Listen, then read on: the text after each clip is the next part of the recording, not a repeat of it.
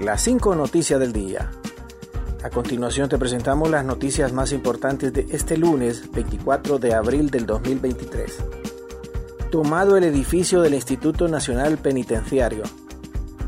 Los familiares de los privados de libertad llegaron este lunes a protestar frente a un anexo del Instituto Nacional Penitenciario en la calle Los Alcaldes, extremo sur de la capital de Honduras protestantes se tomaron la calle para pedir por sus familiares que aguardan en cárceles en el territorio nacional. Además piden que haya mayor control y cesen los enfrentamientos que ponen en peligro la vida de sus parientes. La Secretaría de Seguridad anunció a través de la subsecretaria Yulisa Villanueva un plan de intervención en los centros penales eh, del país. La estrategia contemplará desarme en las cárceles, bloqueo de señales telefónicas, remoción y depuración de personal penitenciario, entre otras medidas. Y en el Ministerio Público finaliza protesta tras firmar acuerdo salarial de 3.600 lempiras en aumento.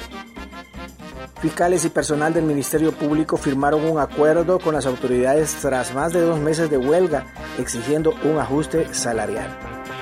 El acuerdo de aumento de salario es de 3.600 lempiras y no habrá represalia contra los empleados. También firmaron un acuerdo para que no haya represalias contra los empleados que se mantuvieron en protestas y ni rotaciones ni despidos y tampoco traslados. Los protestantes indicaron que en los próximos minutos ponen fin al conflicto al entregar los edificios tomados y retornar, retornar a sus labores. Continuamos con las noticias en las cinco noticias del día. Diputado Yuri Sabas recomienda saturar con militares y policías las cárceles de Honduras.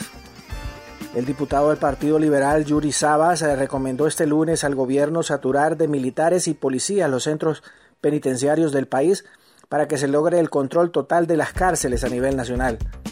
Nosotros no estamos de acuerdo con el error del pasado del Partido Nacional de estar interviniendo las instituciones del Estado.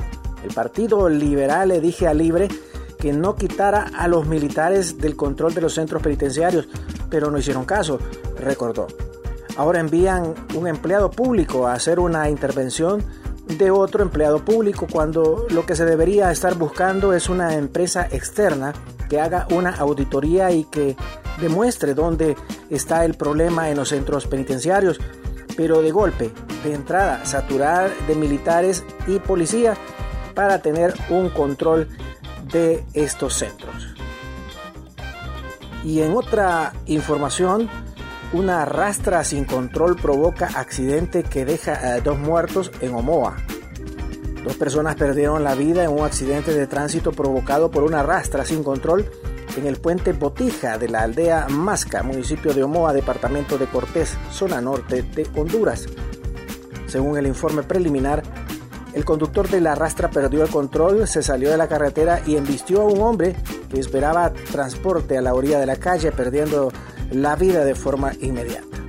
Se reportaron pérdidas materiales, pero lo más grave es la muerte eh, de estos hondureños, identificados como Rigoberto Manzano García, 40, mientras que el otro es el conductor eh, de la rastra, quien hasta esta tarde permanecía como desconocido. Más de 18.600 migrantes hondureños deportados desde México y de Estados Unidos en el 2023. Un total de 18.633 hondureños han sido deportados en lo que va de este 2023 por las autoridades migratorias de México y de Estados Unidos, informó este lunes el Instituto Nacional de Migración de Honduras. Según datos de esa institución, el país centroamericano recibió 9.601 migrantes deportados desde México entre enero y el 19 de abril. Del total de migrantes hondureños repatriados desde México, 5.981 lo hicieron por vía terrestre y 3.620 en avión, señaló la misma fuente. Por su parte, desde Estados Unidos han enviado a Honduras varios vuelos con 9.032 ciudadanos detenidos por ingresar de manera ilegal a ese país, detallan las mismas cifras oficiales. Gracias por tu atención. Las cinco noticias del día te invita a estar atento a su próximo boletín informativo.